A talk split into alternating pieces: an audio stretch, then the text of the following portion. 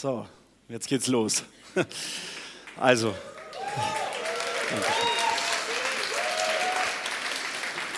Genau. Ähm, ich will mich ganz kurz vorstellen. Ich heiße Maxi, Maximilian, und ich gehe ungefähr seit zwei Jahren ins Gospel Life Center. Und ich habe lange überlegt, was ich am Anfang sagen soll. Und ich möchte einfach mal Danke an euch sagen. Ähm, vielen Dank an Pastor John, an das Gebetsteam, aber auch an die gesamte Gemeinde. Als ich vor zwei Jahren hier in diese Gemeinde gekommen bin, ich habe mich wirklich so zu Hause gefühlt und ich habe mich wirklich so gefühlt wie ähm, richtig aufgenommen. Ja, ich hatte wirklich Bedenken, wo ich hierher gekommen bin. Hey, wie denken die über mich? Ja, ich habe tätowiert und alles und passe ich überhaupt hier rein? Und ähm, ja, ich fühle mich sehr, sehr wohl hier. Das möchte ich am Anfang sagen. Danke.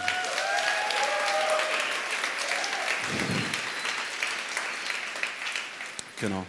Wir haben gerade das letzte Lied gesungen und das heißt Reckless Love, ähm, rücksichtslose Liebe. Und ich möchte meine Predigt starten mit einer Geschichte. Und diese Geschichte hat sich wirklich so ereignet. Und die Geschichte handelt von einem kleinen Jungen und seinem Vater.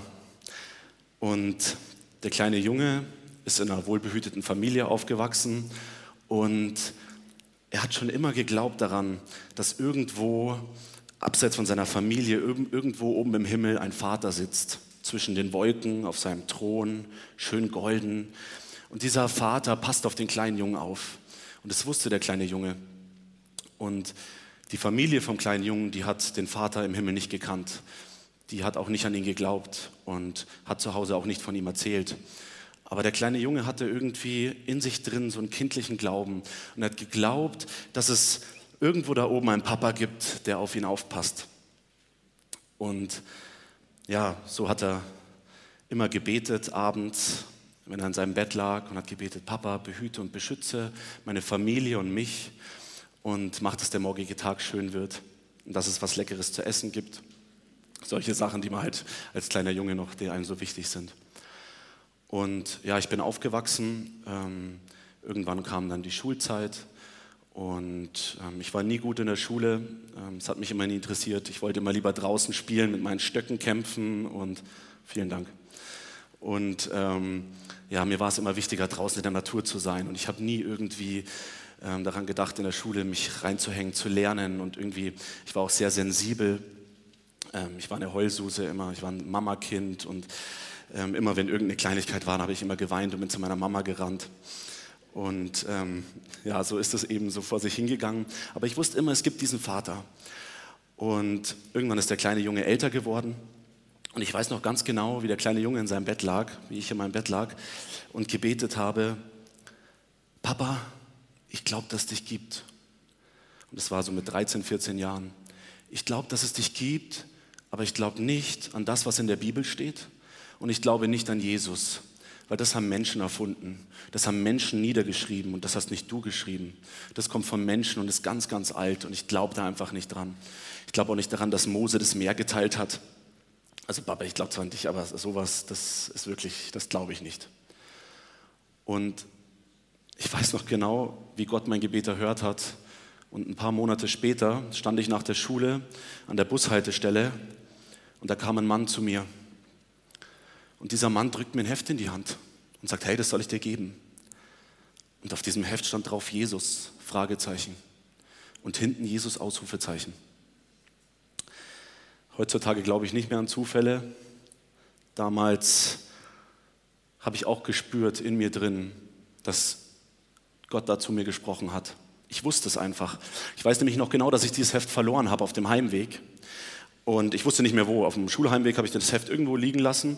Und dann war ich daheim und in mir drin war so eine, ja, wie so ein, wie so ein ich kann es nicht beschreiben, so ein Feuer. Ich musste zurück, ich musste diesen Schulweg zurückgehen.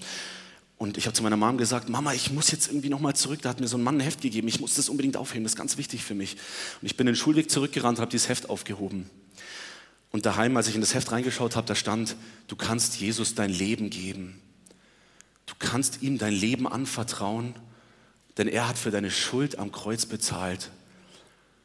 Und dann wird er dein Leben übernehmen und alles wird gut werden und du bist ein Kind Gottes. Und ich dachte mir, Hammer.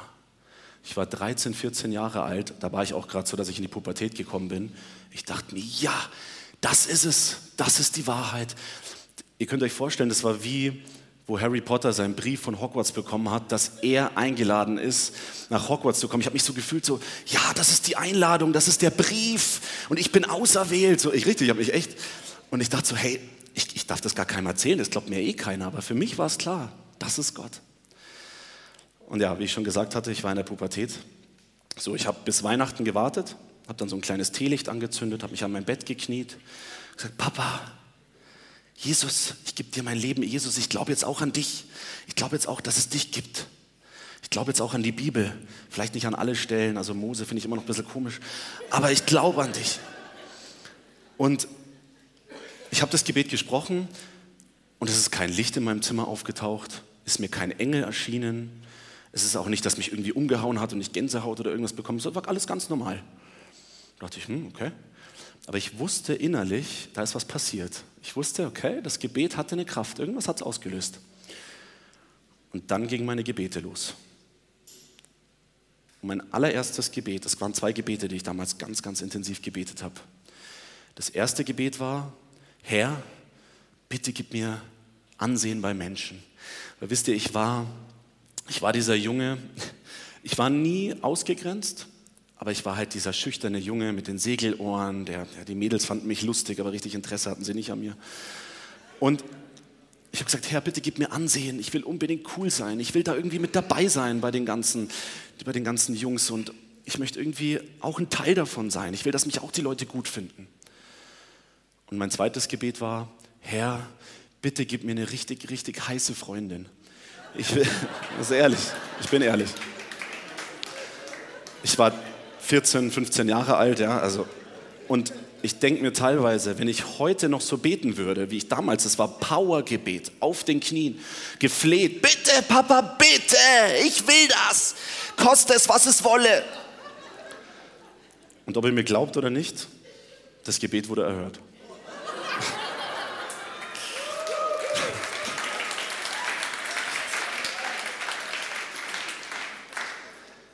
ähm, das Gebet wurde erhört. Ich habe auf einmal damals einen Kumpel bekommen, der war sehr, hatte sehr viel Ansehen und alle Mädels fanden den toll und der war 16 und schon tätowiert.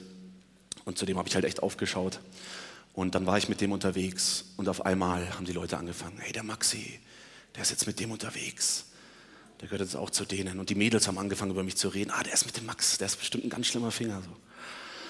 Und es ging halt so los, dass ich immer mehr Ansehen, immer mehr Leute kennengelernt habe und beliebter geworden bin. Und was das halt so mit sich bringt, man passt sich an in der Welt, so ist es nun mal. Ja. Wenn man irgendwie mit dabei sein will, dann muss man sich anpassen, so ist die Welt. Ja. Angefangen zu rauchen, angefangen Alkohol zu trinken. Und dann kam auch die wundervolle Freundin, ja, super hübsch. Alle Jungs fanden die toll, aber die wollte mich haben. Es war ganz zufällig, einfach aus dem Nichts. Die kamen, wir haben kurz geschrieben, haben uns getroffen, dann waren wir schon zusammen. Und es war wie, alles war perfekt. So, es, meine Gebete wurden erhört und es ist so gut. Und dann hat sich der, Pries, äh, der Spieß relativ schnell gewendet, weil ich gemerkt habe, wie die Welt ist. Und die Welt ist nicht schön, sondern die Welt ist verlogen und heimtückisch und in der Welt sind so viele böse Sachen. Und es ist auch mir passiert relativ schnell. Es war relativ schnell Streit gekommen mit meiner Freundin. Und wir hatten da eine kleine Auszeit. In der Auszeit hat mein bester Freund sich mit ihr getroffen. Und in mir drin war so viel Wut und so viel Hass. Und ich habe gesagt, hey, das kann doch nicht wahr sein. Aber gleichzeitig konnte ich auch nichts machen, weil ich war immer noch dieser Schwächling, war immer schon ein bisschen mager gebaut und hatte nicht viel Kraft. Und ich weiß noch genau, wie, der, wie, der, wie mein Freund zu mir gesagt hat, so, ja, dann kämpfen wir doch. Also der wollte gegen mich, mit mir kämpfen, so. Dann trau dich doch, komm, dann kämpfen wir eins gegen eins. Und ich konnte es nicht, weil ich voll der Schwächling war.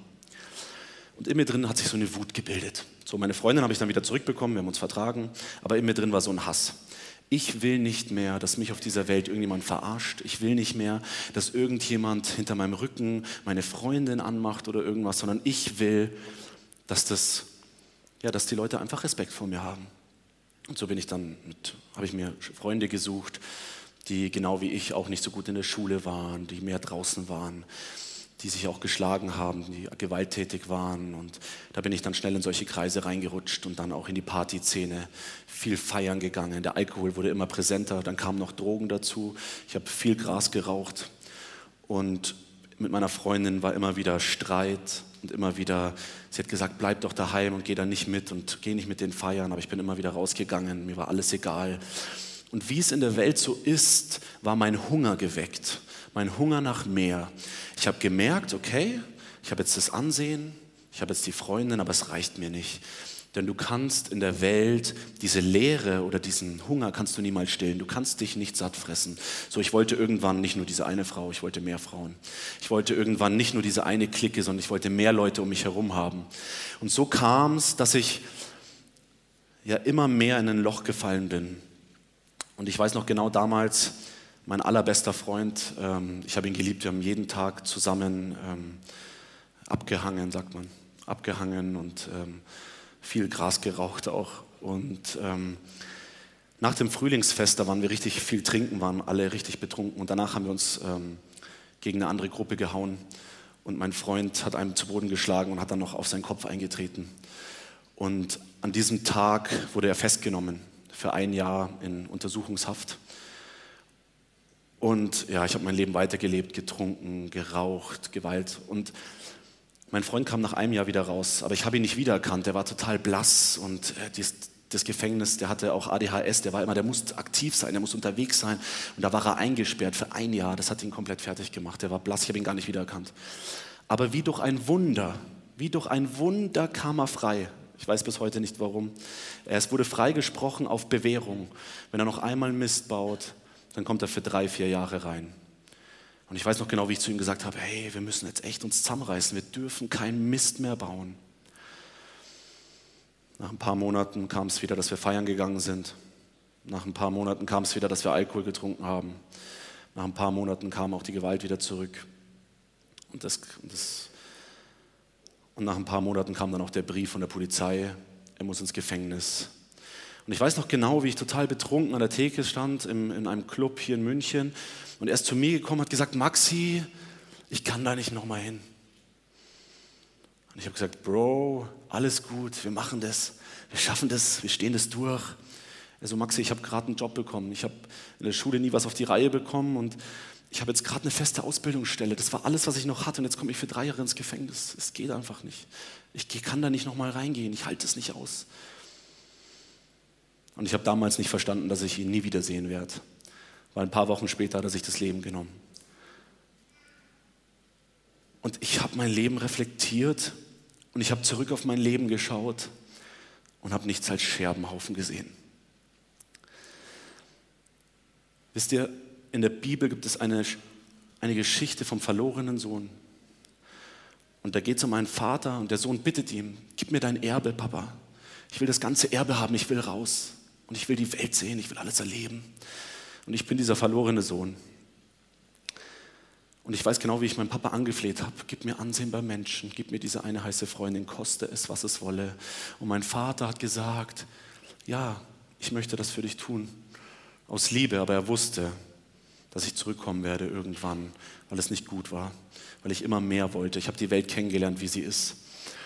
Und ja, wo ich mein Leben gesehen habe, Scherbenhaufen mit meiner Freundin, Ex-Freundin war dann Schluss. Sie hat Schluss gemacht, es war nur eine Frage der Zeit, es war alles zerstört, alles kaputt. Wir hatten was mit anderen Frauen, also ich hatte was mit anderen Frauen, sie dann auch was mit anderen Männern. Es war alles zerstört. Und ich erinnere mich, aber als ich noch dieser kleine Junge war, und ich habe mich wieder gefühlt wie dieser kleine Junge, als ich da abends weinend an meinem Bett gekniet bin und gesagt habe, Vater, es tut mir so leid, ich habe dich vergessen und ich habe dich im Stich gelassen und ich bin weggegangen von dir aber ich weiß, dass du mich noch liebst. Und bitte lass mich zurück zu dir kommen. Und wieder hat mein Papa dieses Gebet erhört. Und der kleine Junge wurde eingeladen hier in das Gospel Life Center. Und es war wie eine Antwort von Gott. Und dann durfte ich hier bei einer Predigt, es war gleich das erste Mal, wo ich nach langer Zeit wieder hier war, bin ich nach vorne gekommen, weinend hier auf meine Knie gegangen und habe gesagt, Herr, ich habe alles verbockt nimm mein Leben. Der kleine Junge ist nach Hause gekommen. Man könnte meinen, jetzt ist das Happy End. Aber die Geschichte ist noch nicht zu Ende und sie geht weiter. Und das ist wichtig für das heutige Thema, was mir Gott für euch ans Herz gelegt hat. Und deswegen möchte ich weiter erzählen. Nun war ich in der Gemeinde, hatte Jesus mein Leben gegeben, durfte bei Lukas Oma getauft werden, äh, unten im Keller, der hat so einen Partykeller gehabt, voll cool. Und ähm, da wurde ich getauft und danach sind wir noch essen gegangen und es war alles so aufregend. Und der Lukas hat zu mir gesagt, hey, wir können jetzt beten gehen und sowas und wir können raus auf die Straßen gehen. Und ich so, ja, das will ich alles. Ich will auch mit dabei sein. Ich bin jetzt Christ und ich werde jetzt alles tun. Und dann bin ich losgerannt. Ja, und ich äh, war total on fire noch am Anfang und habe gesagt, hey, ich muss unbedingt Gas geben jetzt. Und wir waren immer beten. Wir sind dann immer zum Baggersee gegangen. Da standen wir oben auf dem Berg und haben wir stundenlang. Und ich hatte gerade das Sprachengebet gelernt. Ich wusste noch nicht ganz, was das ist, aber ich habe es einfach die ganze Zeit gebetet. Und es war einfach der Hammer. Ja. Aber da war was, was noch nicht gestimmt hat. Und das war die Sünde in mir, mein altes Leben, was immer mich immer wieder eingeholt hat, was immer wieder nach mir gezerrt hat und was immer wieder erschienen ist. Und ich habe mir gedacht, hey, das kann doch nicht sein. Jeder sagt mir immer, ich bin von Neuem geboren. Ich bin eine neue Kreatur. Aber ich sehe diese neue Kreatur nicht. Sie gibt es nicht. Ich bin immer noch der alte Maxi, der jetzt vielleicht ein bisschen motiviert ist, wie ein Fitnesssportler, der gern äh, ins, ins Gym geht, aber trotzdem bin ich außerhalb von diesem Fitness immer noch derselbe Maxi. Immer noch der gleiche Maxi, der gern feiern geht, denn irgendwie die Party noch ruft, abends feiern geht und dann manchmal sogar noch jemanden schlägt und ähm, ja, einfach total krank und zu Hause ähm, gar nicht, alle sagen immer, ja, eine Beziehung zu Gott. Und ich hatte das gar nicht, weil daheim habe ich immer meine Serien geschaut, habe Playstation 4 gespielt, habe manchmal Pornos angeschaut und ich dachte mir, wo ist dieser neue Maxi?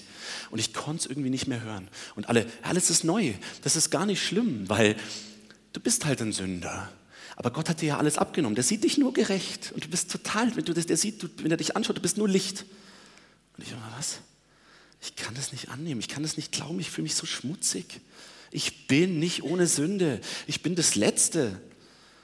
Und hier in der Gemeinde ist immer alles schön und ich lasse mich füllen und es tut total gut. Und daheim geht wieder alles von vorne los und der ganze Mist und Müll. Und ich habe Gott wirklich angefleht. Ich habe gesagt, Herr, bitte, ich verstehe es nicht.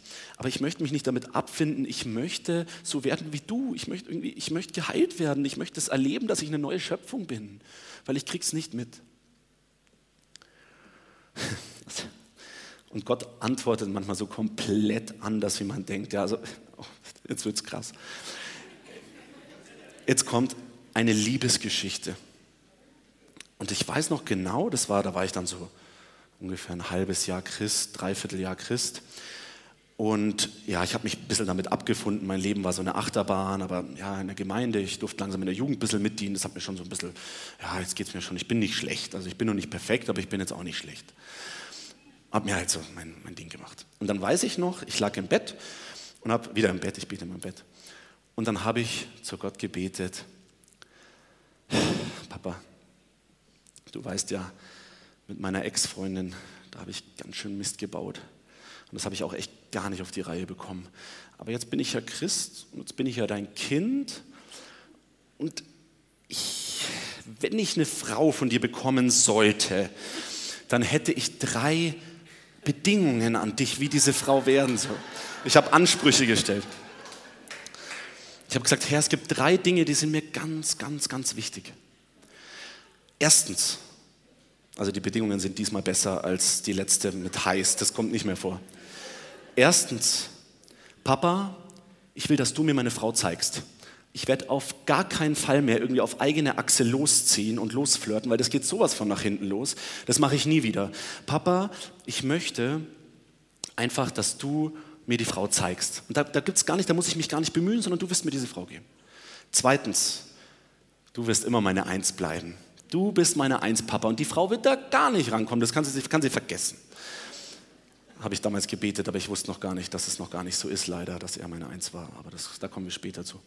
Und die Frau muss dich an erster Stelle haben. Das ist für mich ganz wichtig, weil ich brauche keine Frau, die mich irgendwie, sondern du musst verehrt werden. Und das habe ich, ich habe gesagt, Herr, ich habe es überhaupt nicht eilig und es ist alles gut. Aber wenn, dann möchte ich diese Bedingungen. Genau, und dann ging es los. Ich habe diese Frau Ich habe eine Frau kennengelernt, getroffen, gesehen. Und die war so unscheinbar am Anfang und ich habe gedacht, ja, das war so eine ganz brave äh, Abiturientin, weißt du, so, so habe ich sie halt gesehen, so ganz brav, so eine, die in der Klasse in der ersten Reihe sitzt und ganz liebevoll. Und ich habe mir so gedacht, ich habe die am Anfang gar nicht auf dem Schirm gehabt. Und auf einmal war es wie, als würde Gott zu mir sprechen. Ich kann es bis heute nicht, was da los war. Es ist wie, als hätte er gesprochen, Maxi, siehst du diese Frau? Sie ist wunderschön, das ist meine Tochter.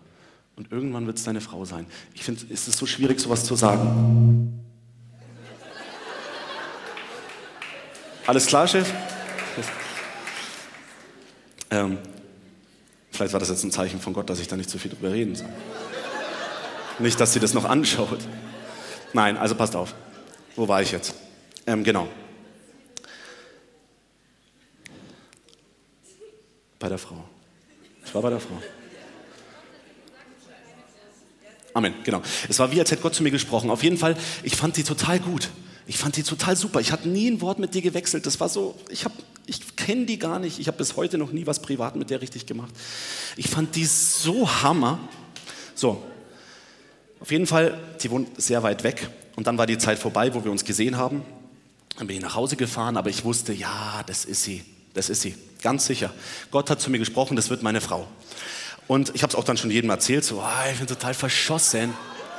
Und Gott hat mir gesagt, dass das meine Frau wird, das ist nicht der Hammer. Ich, ich, weiß einfach, ich weiß, dass ich weiß, dass ich weiß. Wie der Pastor John immer sagt. Ich weiß, dass ich weiß, dass ich weiß. Das wird meine Frau. Ich habe das so geglaubt. Und der nächste Termin, wo wir uns hätte sehen sollen, lief ganz anders ab. Nämlich haben wir uns gar nicht gesehen dort. Und es war irgendwie, ich dachte, das kann doch nicht wahr sein. Jetzt habe ich die nicht, ach Papa, du willst mich testen wahrscheinlich, bis zum nächsten Mal dann. Ah, okay. Dann warte ich, ich sehe sie um Weihnachten rum, wusste ich, sehe ich sie nochmal für ein paar Tage. Und dann waren, kam Weihnachten und ähm, es wurde immer mehr und es hat sich immer mehr angestaut und inzwischen war ich richtig aufgeregt. Ich war gar nicht mehr selbstbewusst, sondern ich hatte richtig so eine Angst. Und ich habe gemerkt dann, wo ich sie wieder gesehen habe, ich war total schüchtern und ich war nicht mehr ich selbst. Also es war wirklich so, wow. Ich war total nervös und alles. Und dann war an diesen Tagen ein Lobpreisabend und ich stand in diesem Lobpreisabend die ganze Zeit im Gebet, Vater, wann wirst du sie mir endlich geben? Das ist der Hammer, jetzt bald wirst du es mir zeigen und so. Sie weiß es auch schon. Ich weiß, dass sie es weiß. Sie muss nur noch zugeben. Und auf einmal stehe ich im Lobpreis und der Herr spricht zu mir. Es war wie eine Stimme in meinem Inneren. Und ich war im Lobpreis voll auf sie fokussiert. Ich habe voll an sie gedacht, so, oh, die ist so toll. Und der Herr sagt zu mir, Maxi, liebst du mich? Und ich habe es nicht verstanden. Ich habe gesagt, ja, Herr, ich liebe dich. Und dann hat er mich nochmal gefragt, liebst du mich? Und auf einmal habe ich gesehen, wie als wäre mein ganzes Leben, seitdem ich Christ war, wie dieser kleine Junge zurück nach Hause gekommen ist und losgerannt ist alles versucht hat, selber zu managen, alles versucht hat, selber im Griff zu haben, rauszugehen, zu evangelisieren. Es passiert aber irgendwie keine Wunder. Und es war wie, als gucke ich zurück und Jesus steht da mit offenen Armen und er sagt, Maxi, wo bist du? Ich warte hier am Anfang. Und das hat mich so tief berührt. Und zu dem Zeitpunkt wusste ich, okay, die Frau ist jetzt erstmal gar nicht dran sondern Gott ist überhaupt nicht auf der Eins bei mir. Ich würde sogar so weit gehen, dass ich ihn noch nicht mal richtig kenne. Und am nächsten Tag, in meiner stillen Zeit, ich habe viel geweint an dem Abend noch, weil es mich so getroffen hat, da hat Gott zu mir gesprochen.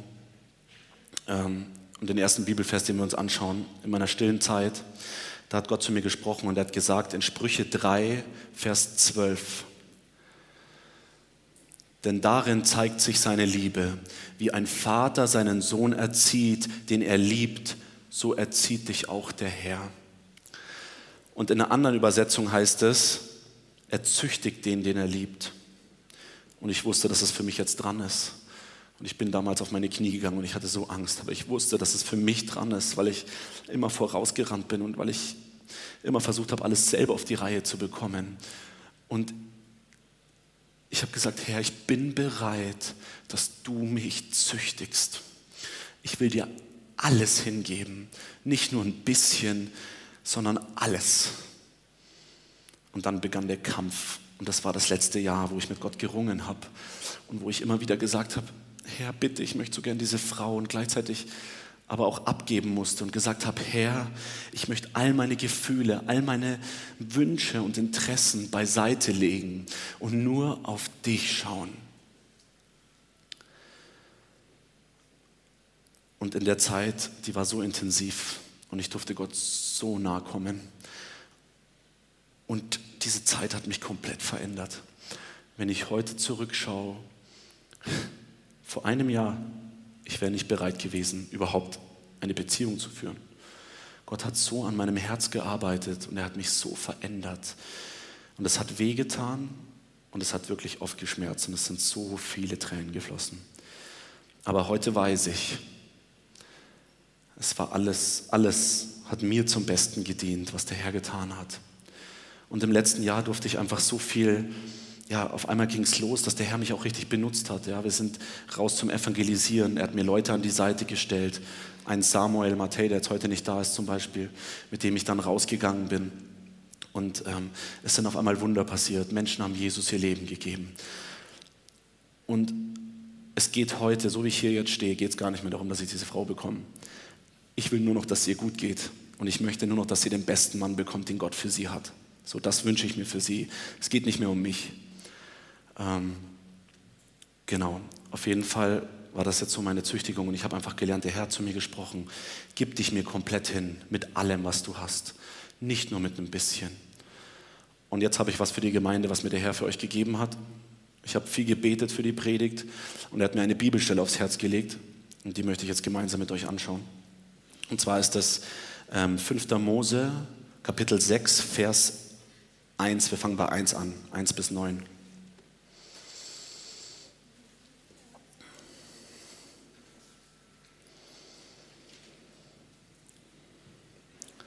Dies sind die Gebote, Ordnungen und Weisungen, die ich euch im Auftrag des Herrn eures Gottes lehren soll.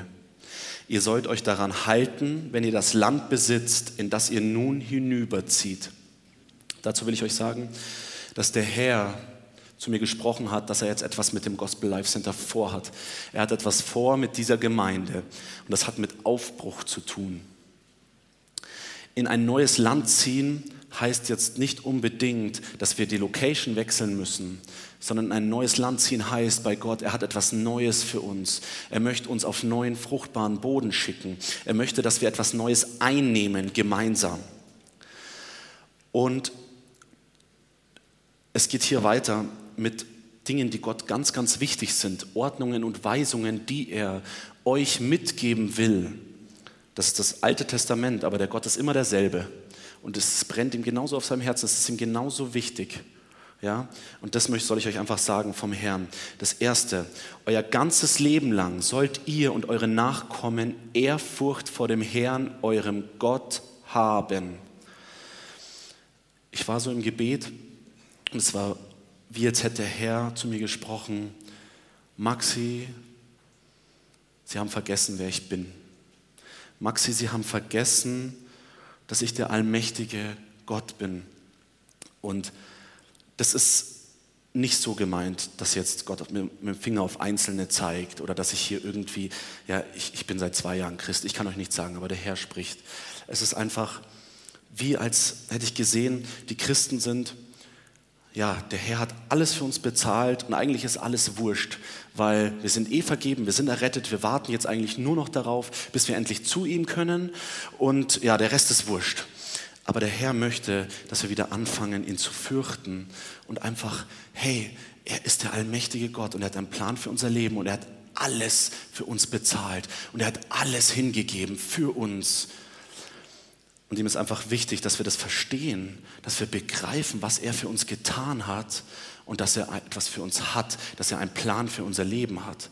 Sein Ziel ist es nicht, dass wir jeden Sonntag nur hier in die Gemeinde gehen und uns füllen lassen, dann wieder nach Hause unserer Arbeit nachgehen und dann wieder am Sonntag uns wieder hier in die Gemeinde gehen und uns füllen lassen. Das ist nicht sein Plan. Daran glaube ich nicht. Der Herr hat etwas Größeres für uns, für jeden Einzelnen. Und Anfang, der Anfang aller Weisheit oder der Anfang aller Erkenntnis ist die Furcht vor Gott. Zu erkennen, wer er ist und zu begreifen, wie mächtig er ist. So, wir wollen weitergehen. Hört also gut, ah ja genau, hier, befolgt seine Ordnungen und Gebote, die ihr von mir bekommt, dann werdet ihr lange leben. Hört also gut zu, ihr Israeliten, und richtet euch danach, dann wird es euch gut gehen. Ihr werdet in einem Land wohnen, in dem es selbst Milch und Honig im Überfluss gibt und dort zu einem großen Volk heranwachsen. Also der Herr hat eine große Zusage für sein Volk. Ja? Er hat das ja durch Mose überbracht, er hat das Mose gesagt, dass Mose das weitergibt. Er hat eine große Zusage und er hat auch eine große Zusage fürs Gospel Life Center. So, und das Land, auf das wir treffen werden, da wird viel Frucht sein, viel Frucht, die wir ernten dürfen, aber auch viel Frucht für uns, dass es uns gut geht. Ja, der Herr will, dass es uns gut geht. Und genau, es geht weiter. Ähm, das hat, der, das hat euch der Herr, der Gott eurer Vorfahren versprochen. Jetzt sagt er nochmal, hört ihr Israeliten, der Herr ist unser Gott, der Herr allein. Ihr sollt ihn von ganzem Herzen lieben, mit ganzer Hingabe und mit all eurer Kraft. Bewahrt euch die Worte im Herzen. Und danach kommt jetzt noch ganz lange, wo, wo, Gott einfach zeigt, wie wichtig ihm das ist, ja? wie wichtig ihm diese Aussage ist. Hier, bewahrt euch die Worte im Herzen, die ich euch heute sage. Prägt sie euren Kindern ein. Redet immer und überall davon, ob ihr zu Hause unterwegs seid, ob ihr euch schlafen legt, ob ihr aufsteht. Schreibt euch diese Worte zur Erinnerung auf ein Band und bindet es um eure Hand und die Stirn. Ritzt sie in, in die Pfosten eurer Haustüren und der Stadttore. Wenn Gott etwas mit so einem Nachdruck sagt, dann ist es ihm extrem, extrem wichtig. Und wir kennen diese Stelle mit, ähm, wo Gott sagt, wir sollen ihn von ganzem Herzen, mit ganzer Kraft und mit ganzer Hingabe lieben, weil das hat Jesus auch gesagt. Wir kennen diese Stelle. Was heißt es, jemanden von ganzem Herzen zu lieben? Was bedeutet es, mit ganzer Hingabe jemanden zu lieben? Ich glaube, ich bin heute früh aufgewacht. Der Herr hat mich geweckt und er hat nochmal zu mir gesprochen und er hat mir ein Beispiel genannt. Ein Beispiel, ich habe mehrere Beispiele. Ein Beispiel, ich bin momentan verliebt. Und wenn ich mir denke, dass diese Frau irgendwann mal an meiner Seite steht, würde ich ihr fremd gehen? Würde ich sie schlagen? Würde ich sie verletzen mit Worten? Niemals. Ich könnte es nicht. Es ist unmöglich. Ich liebe diese Frau. Ich würde für sie alles tun. Und so ist es auch bei Gott. Wisst ihr, wenn wir Gott wirklich vom ganzen Herzen lieben, mit ganzer Hingabe, mit ganzer Kraft, dann werden wir nicht mehr sündigen. Wenn wir das mal in unserem Herzen haben, wenn Gott auf der absoluten einsteht, und der Heilige Geist in uns diese komplette Führung übernimmt, weil wir uns komplett hingeben, dann gibt es keine Sünde mehr in unserem Leben. Es ist unmöglich, weil der Feind schon lang besiegt ist und Jesus alles für uns bezahlt hat. Er hat sich für uns hingegeben und er möchte nicht, dass wir mit Kraft, mit aller Kraft versuchen, uns an seine Gebote zu halten und versuchen, alles richtig zu machen aber er möchte eins, dass wir ihn lieben, vom ganzen Herzen, mit aller Kraft und mit ganzer Hingabe. Und das war damals, wo Gott zu mir gesprochen hat, wo ich da stand und wo Gott mich gefragt hat, wo bist du? Maxi, wo bist du? Ich liebe dich. Komm zurück zu mir. Und das hat mich so berührt, weil ich verstanden habe, das Herr gar nicht, der Gott wollte nicht, dass ich rausrenne und jedem rumbrüllt, das, das Evangelium und dass ich mutig bin und auf die Straßen, sondern der Herr wollte als allererstes, dass ich ihn liebe und dass ich ihn kennenlerne. Er möchte, dass wir ihn kennenlernen, erstmal, wie er wirklich ist. Du kannst einen nicht einfach so lieben vom Hören. Du musst es erleben. Und das ist das, was Gott heute sagen möchte. Er liebt euch so sehr. Und er, er sieht es, dass ihr so treu seid. Und das seid ihr. Aber ich glaube einfach, der Herr möchte sagen, hey, es ist nochmal eine neue Entscheidung in dieses verheißene Land, wo ich euch reinbringen will. In diesen neuen Boden, den ich für euch vorbereitet habe, wo ihr hinüberziehen dürft. Und der Herr hat auch zu mir gesagt, was ganz wichtig ist, was ihr wissen müsst. In diesem neuen Land, um das einzunehmen, das wird nicht leicht. Und es wird nicht so sein, dass alles super easy wird. Und zu sagen, ja, jetzt haben wir es geschafft und uns wird so gut gehen und alles wird erhört und all unsere Probleme lösen sich in Luft auf. Nein, es kommt sogar noch krasser. Es wird Leid geben, es werden viele Tränen fließen, es wird Schmerzen geben. Der Herr verspricht nämlich nicht, dass alles super duper happy clappy ist, sondern der Herr sagt, gib dich mir hin und ich werde bei dir sein bis zum Ende. Und am Ende habe ich für dich ein Happy End, weil so bin ich. Das bin ich. Ich bin Gott und ich habe für dich ein Happy End. Aber zuvor musst du da durchgehen. Du musst diesen Kampf des Glaubens kämpfen. Du musst voranschreiten, auch wenn es weh tut. Ich hätte schon längst aufgeben können, wo, wo das mir so wehgetan hat mit dieser Frau. Und ich habe gesagt, Gott, ich wollte es immer wieder hinschmeißen. Ich habe gesagt, Gott, ich kann nicht mehr. Nimm es mir weg. Aber der Gott hat gesagt, vertraust du mir. Bleib dran. Und so ist einfach Gott auch, er möchte heute einfach sagen, es wird nicht alles leicht werden. Und viele von euch stecken jetzt schon in Krisen. Viele von euch sind jetzt schon, wo sie sagen, hey, noch schlimmer kann es ja gar nicht kommen. In meinem Job läuft es nicht, finanziell läuft es nicht. Gott sagt nicht, dass es leicht wird. Und Gott sagt auch nicht, dass alles mit einem Gebet oder einem Fingerschnipsen alles weg sein wird. Aber Gott verspricht euch, dass er bei euch sein wird. Und das ist einfach, das ist einfach diese Hingabe. Und es war wie, das hat mir Gott heute früh auch noch gesagt, das fand ich so wertvoll. Jesus hat alles für uns hingegeben und er hat alles bezahlt. Er hatte diese rücksichtslose Liebe, er hat alles aufgegeben. Er ist ans Kreuz gegangen für uns, hat sich töten lassen, er hat sich erniedrigen lassen, er wurde geschlagen, gefoltert, alles, was man sich vorstellen kann. Und als er da am Kreuz hing und als er da gestorben ist und als er wieder auferstanden ist, da wurde seine Herrlichkeit sichtbar. Ja, man hat gesehen, er ist der Sohn Gottes, seine Herrlichkeit wurde sichtbar. Und wenn wir uns hingeben, wenn wir unser Kreuz auf uns nehmen und wenn wir sagen, Herr, ich folge dir nach, ich lasse alles hinter mir, ich lege meine eigenen Wünsche und Bedürfnisse zurück und ich möchte mich dir komplett hingeben, dann wird die Herrlichkeit seines Sohnes durch uns offenbart. Weil dann wird dieser Jesus, dieser Heilige Geist, der in uns ist, der durch uns scheint, zum Vorschein kommen, wo wir sagen, ich gebe mich dir hin, Vater.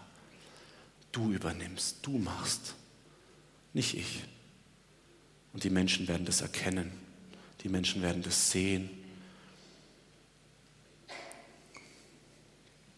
Amen. Und wisst ihr, die Geschichte ist noch nicht zu Ende. Denn der kleine Junge, er ist jetzt wieder zu Hause bei seinem Papa. Und er freut sich so und er ist glücklich und hey, Gott hat so viel in meinem Leben getan. Ich bin so dankbar, dass ich hier oben stehe, ist nur Gnade. Ja, ich bin kein guter Sprecher, ich bin kein Prediger, ich kenne mich nicht besonders gut im Wort aus. Aber Gott hat gesagt, hey, ist mir egal. Du gibst dich mir hin und ich will dich benutzen, etwas zu sagen. Und dafür bin ich so dankbar. Es kommt nicht darauf an, ob ich hier nochmal stehe oder ob ich nochmal predige. Darauf kommt es mir nicht an. Sondern ich bin dankbar, dass ich heute das vom Herrn weitergeben kann. Und jetzt ist mir so wichtig, noch ein letztes, weil ich will die Geschichte noch zu Ende erzählen. Diese Geschichte von dieser Liebe, von dem Vater und dem kleinen Jungen. Weil wisst ihr, der kleine Junge der wohnt jetzt wieder im Haus bei seinem Papa. Er ist nach Hause gekommen und jetzt ist er wieder zurück. Und eigentlich musste alles perfekt sein, aber der Vater, dem geht es nicht so gut, er ist besorgt. Und der Junge sieht, wie der Vater jeden Tag am Fenster steht und in die Ferne schaut. Und der kleine Junge fragt, Papa, was ist los? Warum bist du so besorgt? Warum schaust du die ganze Zeit da in die Ferne? Und jeden Morgen macht der Papa die Tür auf und er geht raus auf diesen schmalen Weg und schaut in die Ferne und er sucht nach etwas. Und wisst ihr, der kleine Junge hat seinen Vater gefragt, nach was suchst du? Und der Papa sagt, ich suche nach meinen anderen Kindern. Ich suche nach den Kindern, die verloren gegangen sind. Ich suche nach den Kindern, die da draußen umherirren, auf der Suche nach dem Glück, auf der Suche nach der Anerkennung, auf der Suche nach dem Stolz, auf der Suche nach der heißen Freundin, auf der Suche nach der Liebe. Und der Papa weint und weint und weint und weint und weint. Und der Junge muss mitweinen, weil er so traurig ist, weil er den Schmerz von seinem Vater spürt, der Ausschau hält und seine Kinder sehen kann und nach ihnen ruft. Er ruft jeden Morgen, jeden Tag, jede Stunde. Komm nach Hause, ruft er, komm nach Hause. Aber die Kinder hören ihn nicht, weil sie sind so beschäftigt. Sie sind so stark auf der Suche. Und wisst ihr, dieser Vater wird niemals aufhören, niemals aufhören, nach euch zu rufen. Niemals. Und ich bitte jetzt, dass alle die Augen schließen, nur für diesen einen kurzen Moment. Und ich will noch etwas erzählen. Der Samuel und ich, wir waren in der Psychiatrie drüben in Haar und wir haben dort Wunder erlebt. Gott hat uns Türen aufgemacht und wir durften in Einrichtungen reingehen, wo Jugendliche, Erwachsene sind, denen es so schlecht geht, weil sie Krankheiten haben, weil sie Angriffe haben. Und eines Tages da durften wir in eine Jugendeinrichtung, da waren Jugendliche und die haben, die, haben, ähm, die sind suizidgefährdet, die wollen sich umbringen, die wollen nicht mehr leben, für die hat ihr Leben keinen Sinn mehr. Und wir sind da rein und ich habe denen von Jesus erzählt, von meinem Papa.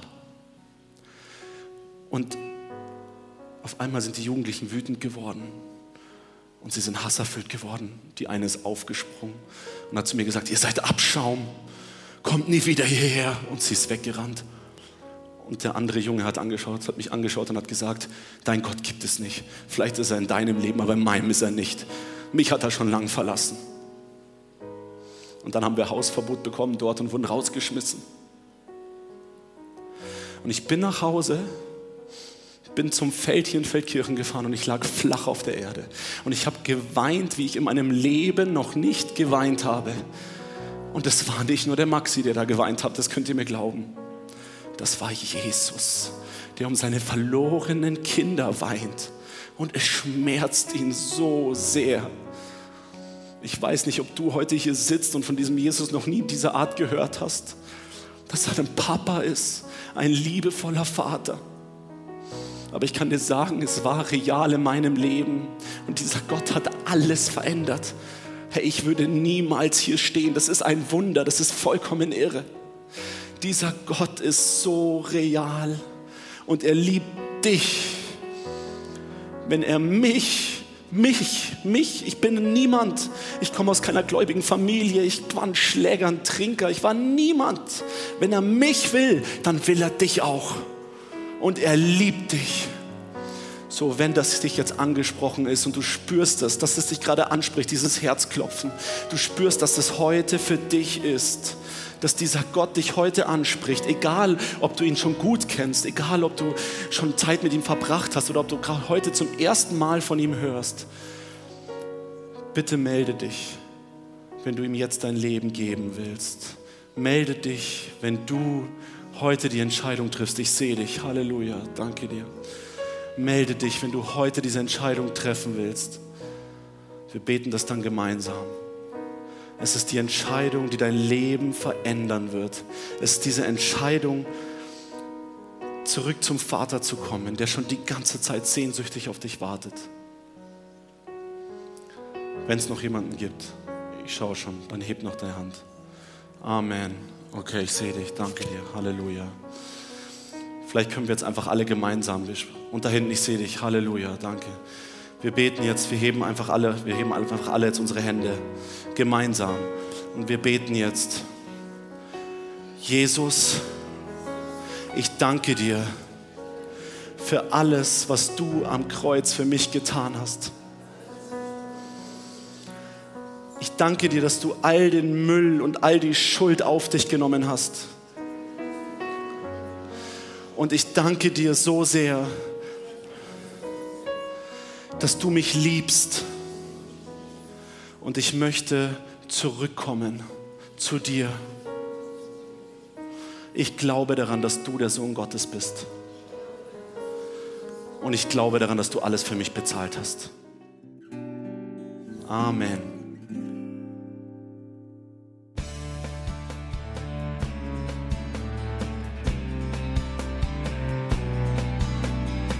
Liebe Zuhörer, das war ein Ausschnitt eines Gottesdienstes hier im Gospel Life Center.